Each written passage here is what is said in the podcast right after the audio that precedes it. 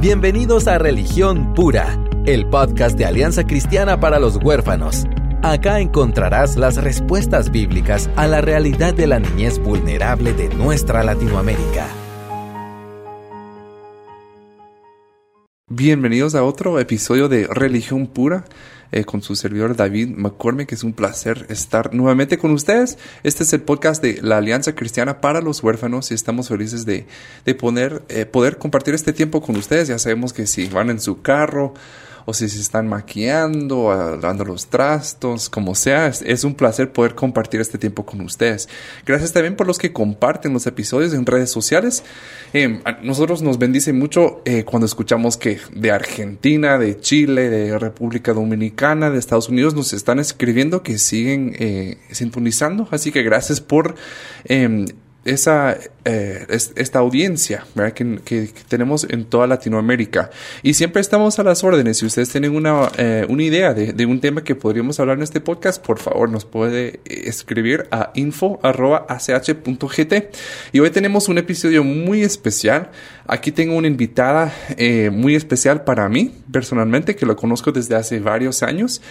su nombre es, es la licenciada Grecia Ailón, que ella es psicóloga, pero nos va a contar, em, realmente es un testimonio de cómo Dios ha sido fiel en la vida de ella em, y vamos a escuchar más de ella. Así que, ¿cómo estás el día de hoy, Grecia? Bien, gracias a Dios, David. Qué bueno. Y quisiera que nos contaras un poquito entonces em, qué es lo que haces y, cómo es que llegaste a ese punto en tu vida. Bueno, gracias David. Buenos días a todos los que nos escuchan. bueno, eh, actualmente, pues como bien decís tú, yo trabajo en Casa Bernabé como psicóloga, soy coordinadora del área de psicología. Y pues en Casa Bernabé es donde yo me he formado, ¿verdad? Yo pues llegué a Casa Bernabé a la edad de los 13 años, es decir, que llegué como una niña, ¿verdad? Eh, como una medida de protección. Entonces, antes de Casa Bernabé, pues mi vida inicia como una forma de protección desde los 6 años, estando yo en otro hogar eh, a la edad de los seis años, pues fui ingresada a un hogar por, por situaciones difíciles, ¿verdad? Por haber estado expuesta, pues, a diferentes tratos negligentes y también a abusos, en los cuales, pues, fue necesario la protección eh, que me pudieron haber brindado a mí en ese momento, pues, el juzgado de Misco. Entonces, crecí estando en un hogar cristiano, en un hogar en San Lucas. Ahí me formé desde los seis hasta los trece años y pues ese hogar afortunadamente es cristiano o fue cristiano y me eh, pues sembraron mucho los principios y los valores de Dios. Y ahí fue donde yo conocí acerca de Dios, ¿verdad? Estando en un momento de mi infancia, pues había muchas situaciones que yo no, eh, pues dimensionaba de mi vida, entonces fue algo que no me estuvo afectando a lo largo de esa etapa. Sin embargo, por diferentes razones, por falta de fondos, el hogar tuvo que cerrar cuando yo tenía 13 años y fue necesario el traslado de las niñas que vivíamos en ese entonces hacia otros hogares y en ese momento pues la persona que nos cuidaba nos informaba, ¿verdad?, que estaban buscando los mejores hogares en Guatemala para podernos enviar y asegurar que nosotros fuéramos a seguir creciendo como hasta en ese momento lo estábamos haciendo, ¿verdad?, de una forma eh, sana e integral con los cuidados que nosotros necesitábamos en ese entonces. Y fue así como llegué a Casa Bernabé cuando tenía 13 años. Este, bueno, como sabrán, es una etapa bien difícil, ¿verdad? Yo llegué de adolescente, entonces fue un momento donde empezó como a resurgir muchas de las situaciones que yo tuve que vivir, ¿verdad? En mi, en mi familia, con mi mamá, en ese, en ese momento que yo llegué a Casa Bernabé, pues estuve pasando por diferentes eh, transiciones, ¿verdad? El cambio de hogar fue algo que me vino a despertar mi historia personal en las que por mucho tiempo pues yo la había obviado.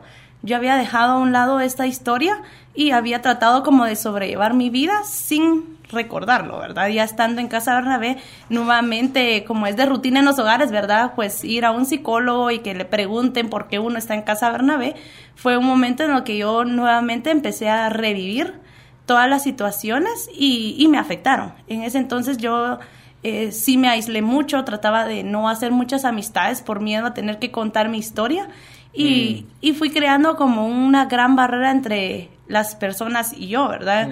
Este, los encargados que me cuidaban, pues yo mantenía una relación distante con ellos, no había como tanto involucramiento, pero a través de esos años que yo estuve en Casa Bernabé, pues Dios siempre fue fiel. Él Mm. puso siempre personas ahí que pudieron alimentarme y hasta cierto punto ayudarme en un proceso de recuperación y de sanidad, Mm. eh, principalmente mi sanidad espiritual, porque al final pues la historia de uno afecta en la área espiritual, ¿verdad? La imagen que uno pues forma de Dios y las dudas que uno le vienen a la mente, como por ejemplo, eh, si Dios es un Dios bueno, ¿verdad? ¿Por qué Él le permite a uno Mm. sufrir tanto? ¿O Claro, por qué claro. Él permitió muchas de las situaciones que yo tuve que vivir?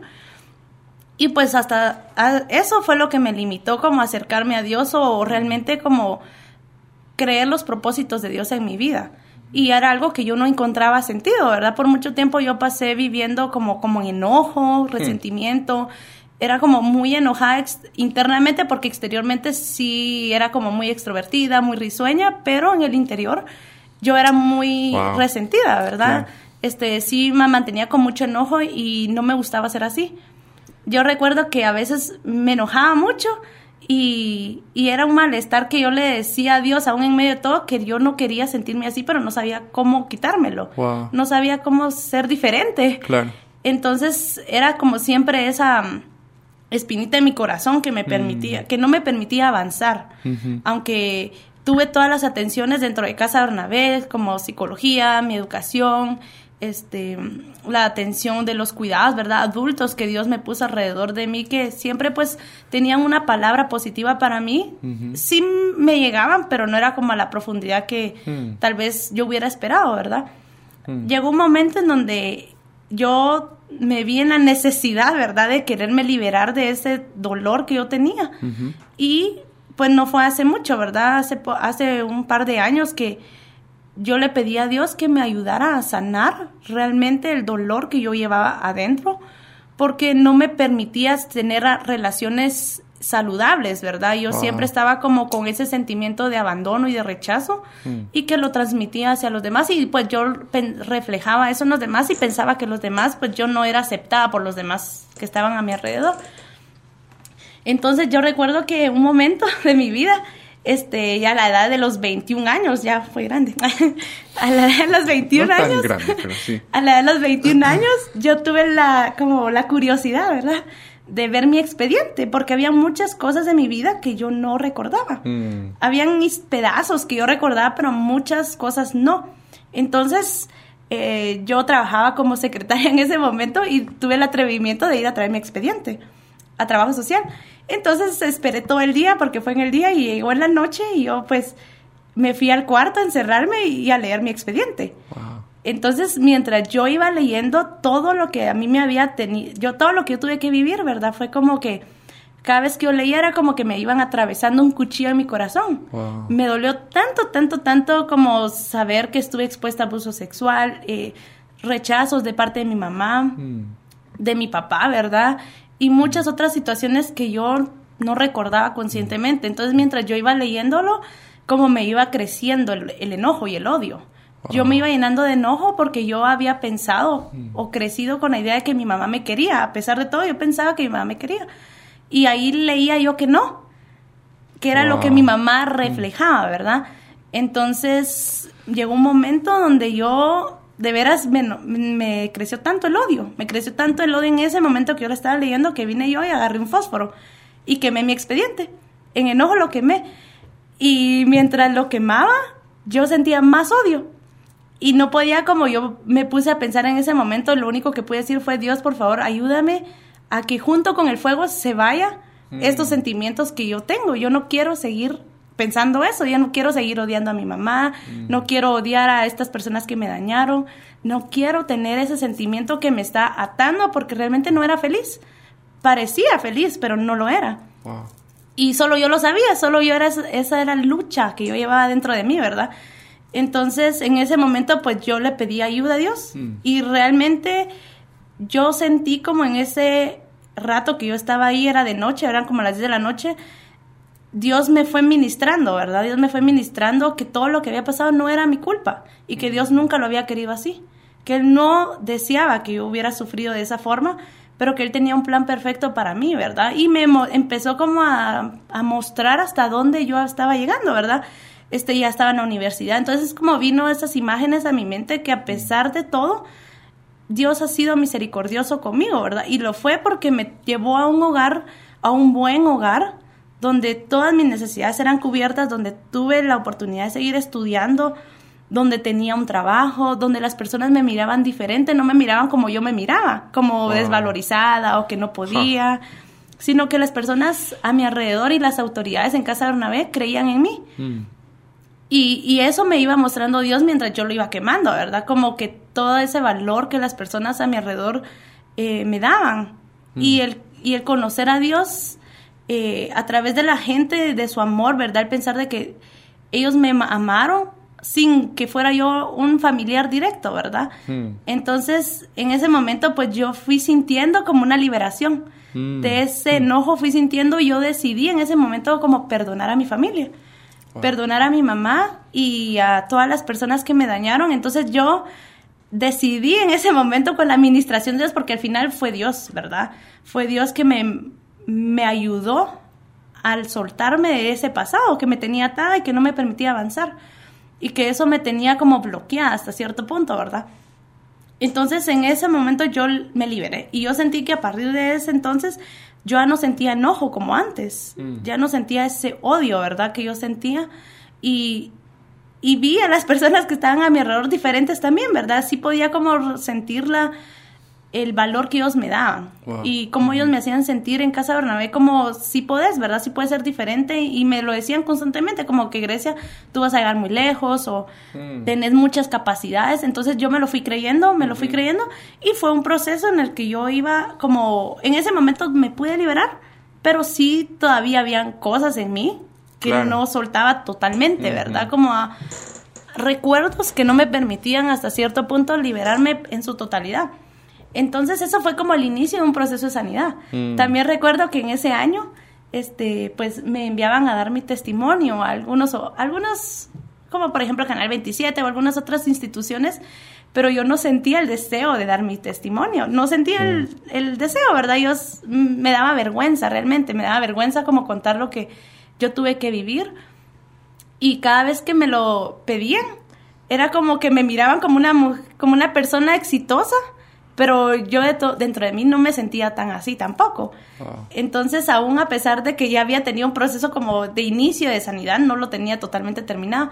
Entonces, cada vez que me pedían a mí este, compartir mi testimonio, yo decía que sí, porque me costaba decir que no. pero no me sentía como bien, no me sentía bien y llegó como a la tercera vez que me pidieron, como yo le preguntaba a Dios, Dios, ¿por qué me pones a hacer esto a mí si a mí no me gusta? No me gusta compartir mi vida. No me gusta, ¿verdad? era algo que yo no quería hacer. incluso no lo decía totalmente, siempre ocultaba alguna información, ¿verdad? Entonces llegó un momento en el que Dios siempre ha sido tan fiel conmigo, ¿verdad? Dios me decía que a través de contar mi testimonio era como yo iba a lograr la recuperación total, ¿verdad? Porque cada vez que yo lo mm. contaba era como que iba entendiendo un poco más, como iba apreciando más la gracia y la sabiduría, la misericordia, perdón, de Dios, ¿verdad? Sobre mí. Y, y eso fue como el, en el proceso, ¿verdad? Que yo iba pues acercándome a Dios. Ahora como mi formación como psicóloga igualmente, ¿verdad? Era como también aportó mucho esa carrera a mi sanidad. Porque este, yo siempre eh, deseé, ¿verdad? Estudiar psicología para poder ayudar a muchos niños que han atravesado situaciones difíciles. Pero en medio de estar estudiando, también pues me iba como encontrando con muchas de las situaciones que personas que han sido víctimas, por ejemplo, de abuso sexual o de otro tipo de tratos negligentes, se quedan como muy dañados con muchas secuelas, ¿verdad? Y como yo al escuchar todo el daño que origina esto y darme cuenta que yo no lo tenía, fue como agradecerle a Dios de que Él me había transformado y me había restaurado, ¿verdad? Entonces entender de que a pesar de mi historia, de todo lo que me pasó, yo no tenía por qué quedarme estancada en eso y tampoco mi pasado iba a determinar mi futuro. Claro. Y como Dios es un Dios de restauración, ¿verdad? Porque pude entender en ese momento de que Dios no me restauró solo, digamos, emocionalmente o psicológicamente, sino integralmente, ¿verdad? La sanidad y el proceso de recuperación y de transformación en mí, eh, eh, poderlo evidenciar a través de la ciencia, ¿verdad? Porque la ciencia dice una cosa, decía todo lo que las personas tienen que presentar cuando han sido víctimas de. y el ver que yo no tenía nada de eso, Hmm. Fue como abrir mis ojos y darle gracias a Dios de que todo lo que yo viví, Él lo iba a utilizar para bien, ¿verdad? Aunque Hmm. yo no encontraba los propósitos de eso, ¿verdad? Porque en un momento en la vida donde uno está creciendo, ¿verdad? Como en la adolescencia, ¿qué propósitos puede encontrarle uno a lo malo? Ninguno. Entonces, yo estuve creciendo así con despropósitos en mi vida, pero ver que Dios tenía un propósito y que mi historia de vida un día iba a ayudar a poder transmitir esperanza a los demás, eso fue como mi motivación y fue el momento en el que cuando yo tenía que dar mi testimonio en la última vez que yo no quería, ¿verdad? Yo me rehusaba, pero le preguntaba a Dios, ¿por qué yo? Si yo no quería. Entonces fue como también Dios revelarme eso Claro, claro. de que no soy yo, ¿verdad? O sea, que Dios es el que utilizó lo que a mí me pasó para poder mostrar primero esperanza a los demás. Wow. Segundo, también para poder ver que Dios es un Dios transformador y es un Dios de milagros, ¿verdad? Que tal vez la ciencia le puede decir una algo a, algo a uno o las circunstancias que uno tiene que vivir le van mostrando a uno un camino tal vez gris, Claro. pero Dios siempre muestra la luz, ¿verdad? En medio de todo eso. Entonces, el poder ser testigo en carne propia de la restauración de Dios en mi vida y de la misericordia de Dios en mí, me ha llevado a poder este, ser lo que ahora soy, ¿verdad? Porque eso pues contribuyó en mi formación académica también como psicóloga, ¿verdad? Seguro, sí. Y estar dentro de Casa Bernabé, el poder ser yo una de las personas o de las niñas que en algún momento fue eh, estando en un hogar con tantas necesidades, ¿verdad? Mm. Y que Dios ahí adentro me haya transformado, me haya recuperado, eso me da a mí la solvencia hasta cierto punto y también ser testigo, Mm. testigo como en carne propia, ¿verdad? Para los demás, de que sí se puede, ¿verdad? Que no Mm. tenemos por qué estar at- atascados o... em, o también vinculados a nuestro pasado, ¿verdad? Claro, si claro. nuestro pasado no nos va a ayudar a ver la misericordia y lo bueno que ha sido Dios. Entonces creo que no vale la pena, ¿verdad? Como estar atado a un pasado que no me va a proveer o no me va a dar este seguridad en el que él es un Dios de esperanza. Y tengo, tengo curiosidad, mí- me impacta mucho lo que, lo que estás contando, sinceramente, porque em, hablabas de, por ejemplo, en tu adolescencia, que te volviste experta en ocultar la realidad, o sea, es- eras extrovertida, tenías amigas, hablabas con las personas, te veían como alguien que se sonreía, no eras una niña así como de conducta que, que ¿verdad? O sea, muy No, mala. sí, no, no, ajá. Pero por dentro sí había otro proceso que nadie conocía, Sí. ¿verdad?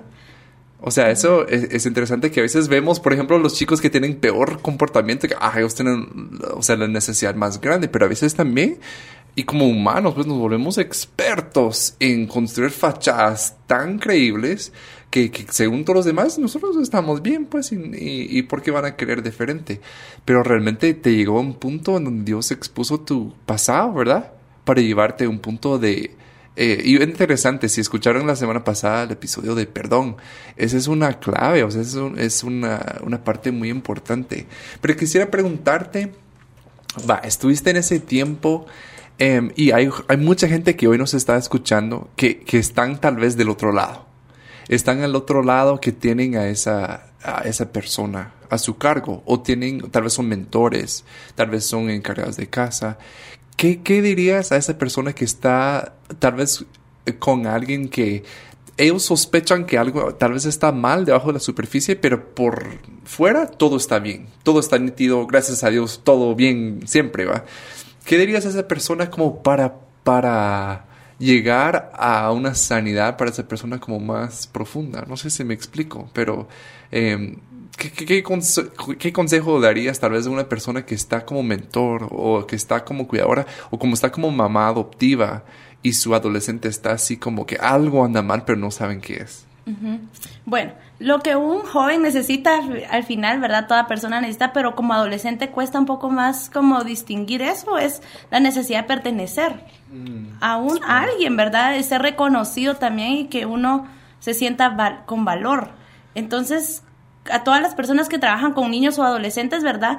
Yo recuerdo tantas palabras que fueron declaradas en mí, Huh. palabras positivas, por ejemplo, vas, eh, Dios te ama, ¿verdad? O Dios tiene un propósito para tu vida o por ejemplo palabras de afirmación en las que le dan valor a uno como persona aunque uno no quiera recibirlos aparentemente, ¿verdad? Porque a veces uno se muestra como indiferente Mm. a, a lo que los adultos dicen cuando uno es adolescente y, y pareciera como que uno no quiere tener comunicación con nadie.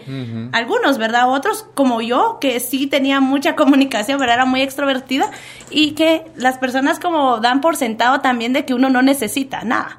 ¿Verdad? Wow, que uno claro. está bien, cuando Sí. realmente eh, las palabras que le podemos dar a alguien, independientemente si se muestra o no feliz, ¿verdad? Ajá. Entrecomillado, este, tienen mucho peso, ¿verdad? Ujú, Para esos momentos claro. en los que uno tiene a veces crisis, porque uno pasa por momentos difíciles en los que se siente solo, aunque uno esté rodeado de tantas personas. Wow. Y que se acerque un adulto con uno a darle un abrazo o alguna palabra de afirmación que le dé valor y que lo haga sentir, sentir pertenecido, tiene mucho peso, ¿verdad? Claro. Y es algo que uno recuerda. Yo Claro. recuerdo muchas palabras de adultos, De ¿verdad? Incluso recuerdo palabras de personas que declararon sobre mí bendición desde los siete años.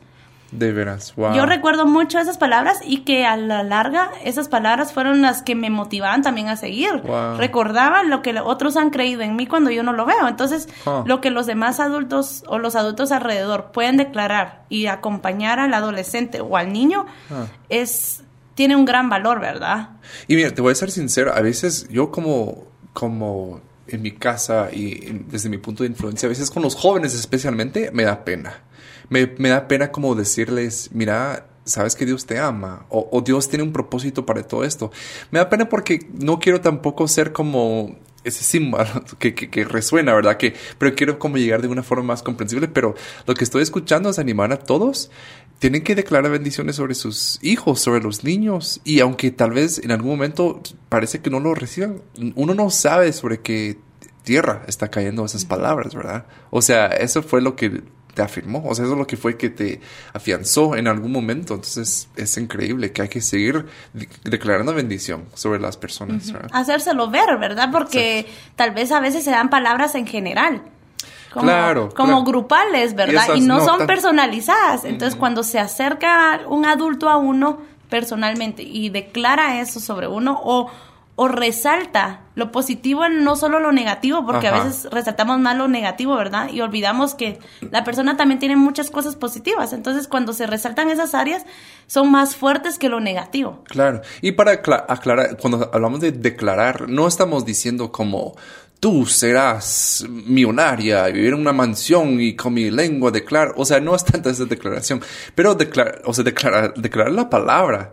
O sea, los planes de Dios son de bien para tu vida. ¿verdad? O sea, ese tipo de declaración que, que es una bendición. Ajá.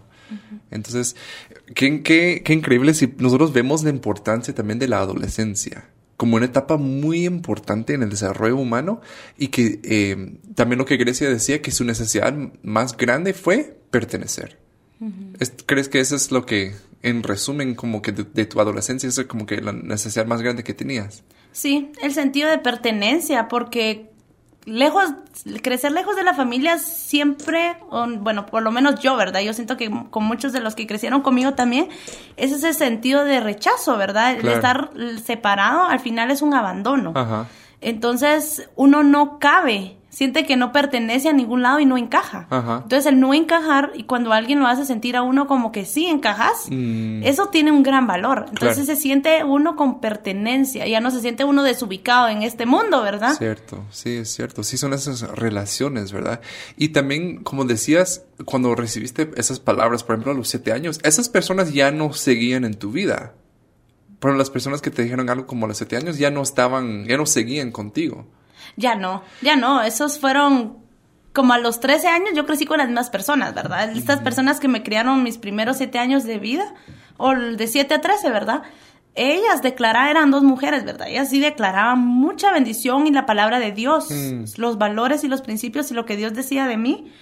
Entonces, esas palabras fueron las que me sostuvieron cuando llegué a Casa Bernabé. Wow. Cuando en ese momento en donde no conoces a nadie, ¿verdad? Y te sentís prácticamente solo Ajá. venían a resonar esas promesas, ¿verdad? De Dios. Y al final, pues, estas personas, aunque ya no estaban, son personas que yo sigo atesorando en mi corazón, así Wow. como las que me han formado en Casa Bernabé. Ajá. Son personas que nunca voy a olvidar por lo cómo me hicieron sentir, ¿verdad? Claro. Que me hicieron sentir Claro. como sí podés, Ajá. sí podés seguir adelante. Y a veces también menospreciamos esas ventanas de, de influencia, ¿verdad? Porque a veces yo veo en mi, en mi vida personal, yo he tenido ventanas a veces pequeñas con personas donde yo he tenido oportunidades, o sea, eh, oportunidades cortas para, para hacer influencia en su vida y después ya no, ya no sé dónde están, ya no tengo contacto con ellos, pero de no menospreciar esas ventanas que Dios por alguna razón puso a esas dos señoras en tu vida y las palabras que ellas dijeron como siguieron teniendo un impacto aunque ellas no estuvieran presentes, ¿verdad? O sea, eso es, eso es increíble. No, y aunque sean, perdón, aunque sean personas, incluso yo recuerdo palabras de alguien que llegó como misionero a Casa Bernabé, una mujer, ¿verdad? Que de misionera a Casa Bernabé y yo recuerdo que a veces las personas, yo sentía así, ¿verdad? Como las personas afuera se sienten como que los niños que crecen en hogares no pueden hacer muchas cosas. Así era la percepción que yo tenía, ¿verdad? Como esa desconfianza hacia los niños que crecen en un hogar. Entonces, una norteamericana, ¿verdad? Que es latina, ella recuerdo que una vez me encomendó hacer una tarea y yo la finalicé y todo y ella me dijo, mira, personas como tú son los que a mí me gusta trabajar porque pueden hacer las cosas bien. Ah. Entonces sentirme, me sentí esa vez como por primera vez como que realmente las personas afuera sí creen que yo puedo hacer las cosas bien. Wow. Porque yo sabía que se las podía hacer bien, pero Claro. no sentía que las personas lo pudieran ver. Entonces, Ah. Tal vez por eso eran palabras tan sencillas, ¿verdad? O tan sin, sin ningún significado, pero el sentir que hay personas que confían en el trabajo de uno o Ajá. personas que saben que el- la historia de vida no lo marca uno, ¿verdad? O, o su Claro. historia no tiene por qué ser una un determinante de tu forma de ser o de actuar. Sí tiene también importancia y no importa que sean personas permanentes o no, ¿verdad? Porque es una persona temporal. Claro. Entonces también tienen un peso las palabras que podemos decirle, aunque sea de visita. Wow. No solo es una visita, unas tienen que ser visitas con propósitos y uno va a ir a un hogar también. Sí, lo que te queda grabado en la vida no es que, ay, me dieron un bombón, ¿verdad? me dieron No. un dulce.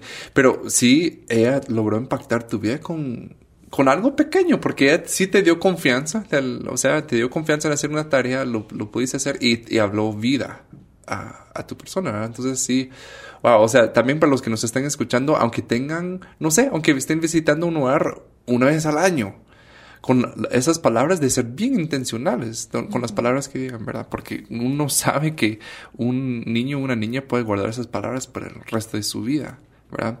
Algo que, de verdad, yo puedo imaginar ese cuadro donde tú estás con el fósforo, eso de verdad Ah, no me lo sí. sabía y eh, yo creo que de alguna manera en ese momento... ¿qué- cu- ¿Cuál era tu expectativa? O sea, obviamente había una desesperación, Sí, ¿verdad? O sea, pero ¿qué, Sí. qué sentiste hacia Dios? Bueno, es que realmente esa, esa etapa de mi vida fue muy dura, porque como les mencionaba, yo tenía mucho el sentimiento de abandono Ajá. y rechazo porque crecí en una etapa donde había muchas adopciones internacionales y mi apego no solo eran con las personas adultas, sino que con las adolescentes. Mm, con las claro. adolescentes que vivíamos, y porque fueron mis hermanas, ¿verdad? Al Claro. final son mis hermanas porque todavía tengo relación con ellas Ajá. y muchas se fueron en adopción.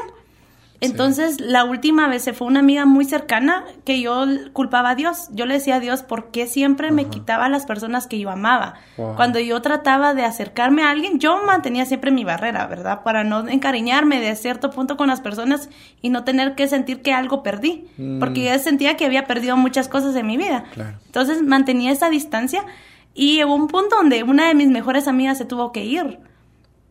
Entonces, porque se casó, ¿verdad? Fue un momento agradable, pero sentir otra vez como ese abandono de parte Ah. de Dios hacia mí. Yo sentía como que no le importaba a Dios porque quitaba a las personas más importantes en mi vida. Entonces, ese tiempo fue como de mucho abandono, mucho rechazo y tener, y yo sentía como que tenía que encontrar algo, alguna respuesta en mí que me quitara todo ese sentimiento, porque llegó un momento donde realmente yo sentía la carga. Wow. Yo trabajaba normal y todo, pero yo no, ya no podía conmigo misma, ¿verdad? Ya no, ya no me soportaba, por decirlo así. Entonces, eso me motivó a ir a, a buscar a escondidas, ¿verdad? Mi propia historia, mi propia historia de vida, ¿verdad? Entonces, el sentirme tan cargada con sentimientos en los que yo no entendía por qué, porque habían como fragmentos de mi historia, ¿verdad? Pero había algo que no casaba tanto en mí. Y tenía relación con mi mamá, pero siempre sentía como una barrera. hacia ella, ¿verdad? No poder encajar bien con ella también. Y el momento en que yo tomé el expediente, eh, me costó mucho abrirlo, ¿verdad? Porque aunque sí quería saber, no quería saber también. Sí, no lo quería, ¿verdad? Entonces, el agarrar el fósforo fue como, no sé, no es que todos lo tienen que hacer, ¿va? Pero no tienen que incendiar nada. Pero el haber prendido fuego fue como muy simbólico para mí también. En el momento no, porque sí lo hice con mucho odio, ¿va? O sea, yo sí tenía mucho mm. odio cuando lo quemé porque yo decía, nunca en mi vida quiero que nadie lea y sepa lo que a mí me pasó. Eso fue mi motivación más grande. Ocultarlo. o sea, yo lo agarré porque yo dije, yo no quiero que nadie sepa todo lo que a mí me pasó. No quiero que nadie lo lea. Entonces, por eso lo quemé. Porque sí me sentía como con tantas cosas, ¿verdad? Dentro de mí, que dije, no, yo no quiero que nadie lo vaya a leer, ¿va? Entonces lo que me, pero mientras lo estaba quemando, yo le, yo llegó un punto donde yo de veras lloraba, ¿verdad? Y le decía a Dios, por favor, ay, no sé, ayúdame a quitar esto porque aunque lo estoy quemando no siento nada. O sea, yo pensaba que se iba a ir ahí. Tampoco es mágico, ajá, no siento nada. Entonces yo le decía a Dios, ayúdame a realmente perdonar, ¿verdad? Porque al mm. final creo que eso era lo que necesitaba. Perdonar porque no quería soltar también eso, ¿verdad? Mm. Y al momento de perdonar eh, y liberarme de cada cosa, yo como iba leyendo y me recordaba, porque obviamente aunque lo quemé, pues el recuerdo de lo que leía ahí estaba, que me causaba dolor, entonces fue como los nombres que estaban ahí, era como pedirle a Dios que me ayudara a perdonar a una y cada una de esas personas por las situaciones que ahí decía en el expediente, ¿verdad? Ajá. Y cuando ya terminé de quemarlo, sentí como una liberación porque realmente yo sentí como que se me fue un gran peso. Sentí tan rico que nunca más me volví a sentir así. Como yo sí sentí literalmente que se fue esa carga de odio en mí, ¿verdad? Ya podía ser como más feliz, porque yo no era feliz, ¿verdad? Y, ya cuando terminé, yo recuerdo que a los días siguientes, pues yo se lo compartí a la directora de Casa Bernabé, ¿verdad? En ese entonces, pues fue Flor Herrera. Y yo le dije lo que había hecho ya muy amorosa. Yo pensé que había regañar porque lo agarré escondidas, ¿verdad? y ya pues muy amorosa oró por mí. Y me dijo, mira Grecia, lamento tanto que lo hayas tenido que hacer sola. Me hubieras dicho, pero estoy agradecida con Dios de que ese fue un momento de sanidad solo contigo y el Señor. Y así fue, ¿verdad? Fue algo tan íntimo que yo pude desahogar y hacer lo que yo quería, ¿verdad? Porque estaba sola. Y derramar lágrimas y ya después le digo, lo único es que ahora yo creo que la gente ya no va a creer todo lo que me pasó, porque lo quemé. Y no consta en ninguna Y no consta, porque lo quemé, va. Pero ya después de que yo pude liberarme, ya no siento como esa carga o vergüenza, porque al final uno siente que... Yo sentía vergüenza, ¿verdad?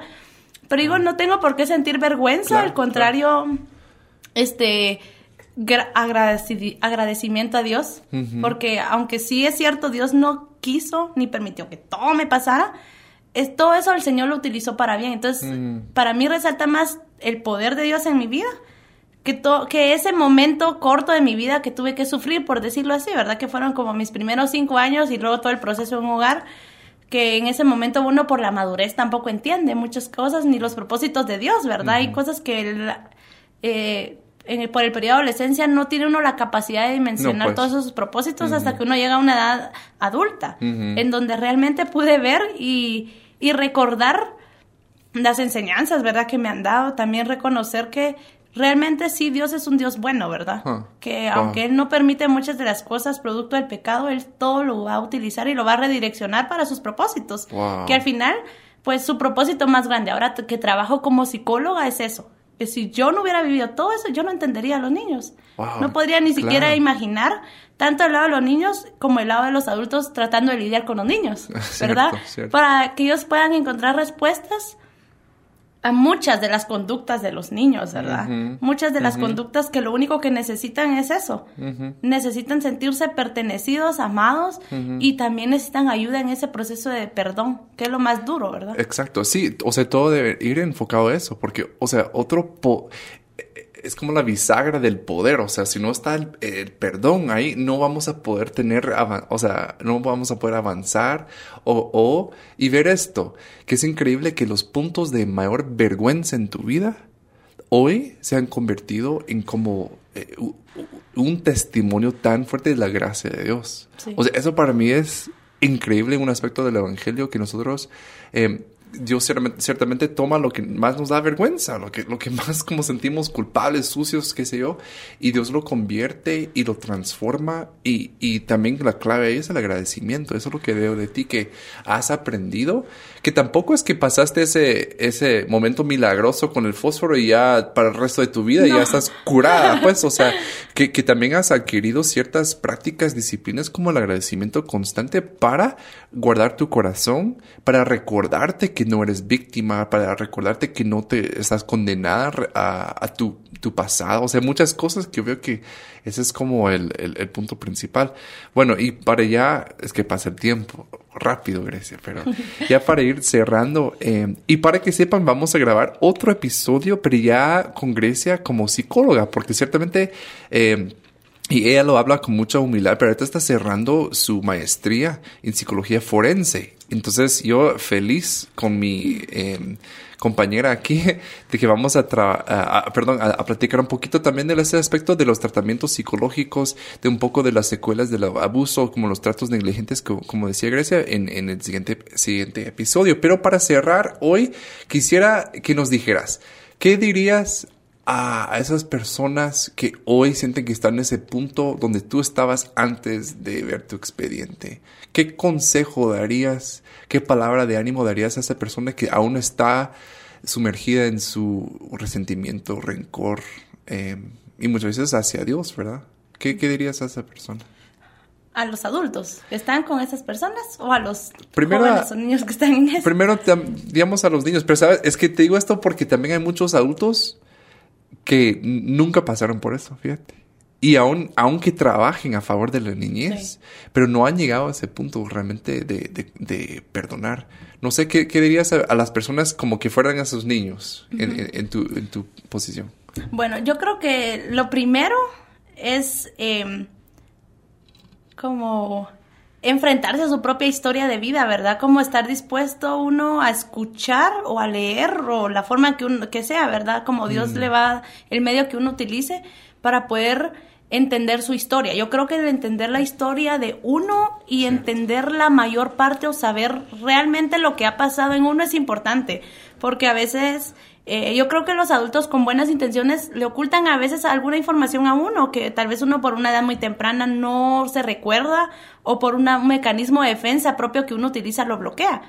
Entonces el no estar consciente de la historia de uno sí va a repercutir en cómo yo me relaciono con los demás o la ayuda que yo voy a brindarle a los otros, porque siempre va a haber como una barrera que no me va a permitir y no entender qué está pasando. Entonces, entender y conocer mi historia, poder estar dispuesta a liberarme de esa historia, ¿verdad? No permitir o no darle el poder a la historia que lo bloquea a uno, ¿verdad? que lo limite a uno a avanzar a los propósitos de Dios y liberarse de esa vergüenza, del odio, ¿verdad? Que eso sí es algo fuerte porque lo va a uno a... lo va a bloquear a uno de las bendiciones del Señor por estar sumergido en el pasado. Si el mm. pasado le está motivando a no desarrollarse, ¿verdad? Como a no potencializar lo que Dios ya ha declarado sobre uno, sí va a ser difícil. Entonces, entender su historia, conocerla, escucharla y estar y solicitar ayuda, ¿verdad? Porque así como yo sí sentía la necesidad y lo liberé, pero también de que alguien lo supiera. ¿verdad? Como que alguien supiera lo que yo estaba atravesando. Entonces también de ir con alguien de confianza a quien uno pueda compartirle esa mm, información y saber que hay alguien que lo está acompañando en uno en ese proceso también y no estar solo, ¿verdad? Porque si bien es cierto uno siente al Señor en su corazón, también estamos los unos para los con nosotros, ¿verdad? O sea, tener esa compañía de un adulto o de otra persona de la confianza que le pueda y esté sabido de ese proceso le va a ayudar a uno en, en oración, ¿verdad? Tal vez no puede ayudar en otras cosas porque nadie puede sanar por otros, pero sí la sanidad es personal. Entonces, sí eh, entender eso y sanar esas partes, ¿verdad? Para poder ayudar y potencializar lo que el Señor tiene para cada uno. Claro, y le hemos dicho varias veces aquí, pero ocultar la verdad no es amar Eso no es amor. No. O sea, de Tarde o temprano uno se entera y es más difícil cuando uno se entera tarde. Sí, entonces, eh, pues ese es otro ejemplo de que como que siempre debemos hablar con la verdad y toda la verdad, no tengamos temor, ¿verdad? Porque sí, es cierto lo que dice Grecia, que al ocu- ocultar información estamos como quitando, restando parte de la restauración que pueden tener. Sí. ¿verdad? Entonces sí es importante eso. Bueno, y ya para eh, la última pregunta.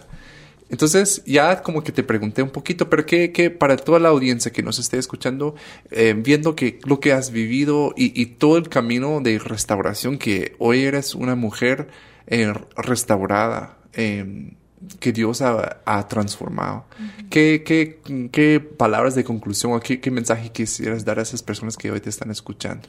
Bueno, esperanza, ¿verdad? Nunca perder las esperanzas. Primero los que están alrededor de las personas que están en un momento de sufrimiento, no perder, ¿verdad? Esa esperanza y esa oportunidad de que las personas cambian, ¿verdad? No son lo que su historia les dijo, ¿verdad? Entonces, y a uno que ha atravesado por eso, creer también que Dios no lo quiere a uno atado, ¿verdad? Que el diablo sí lo quiere a uno atado y quiere destruir cualquier tipo de esperanza y pues lo quiere tener esclavizado. Entonces el estar esclavizado al pasado es peligroso, ¿verdad? Mm, claro. Es peligroso y más si estamos trabajando con niños, es aún más.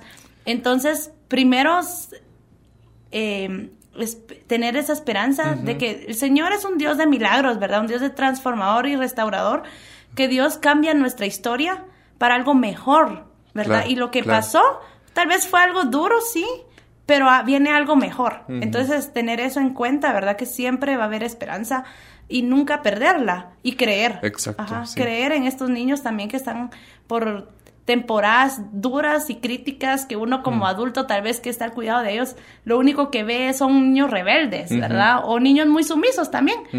Pero no, ¿verdad? Si alguien le brinda palabra de esperanza y cree en ellos, eso va a marcar la diferencia.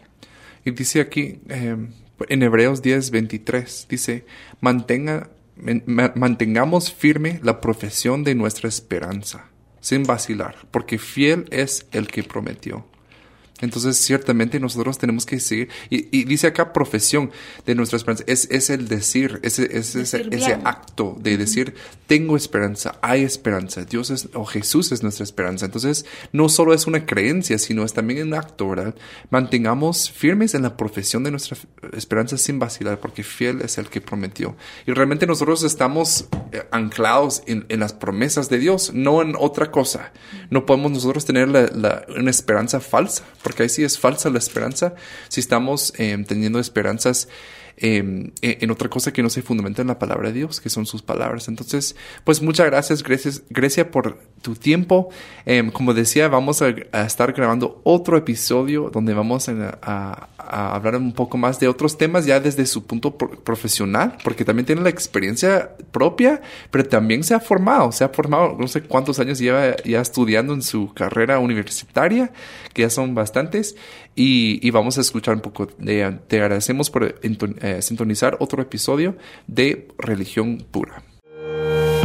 Gracias por acompañarnos en Religión Pura, el podcast de Alianza Cristiana para los Huérfanos. Alabamos al Dios de la Biblia quien nos adoptó en Cristo para habitar en familia. Y agradecemos la generosidad de Radios Frater, quien nos recibe en sus estudios para realizar esta producción. Hasta la próxima semana.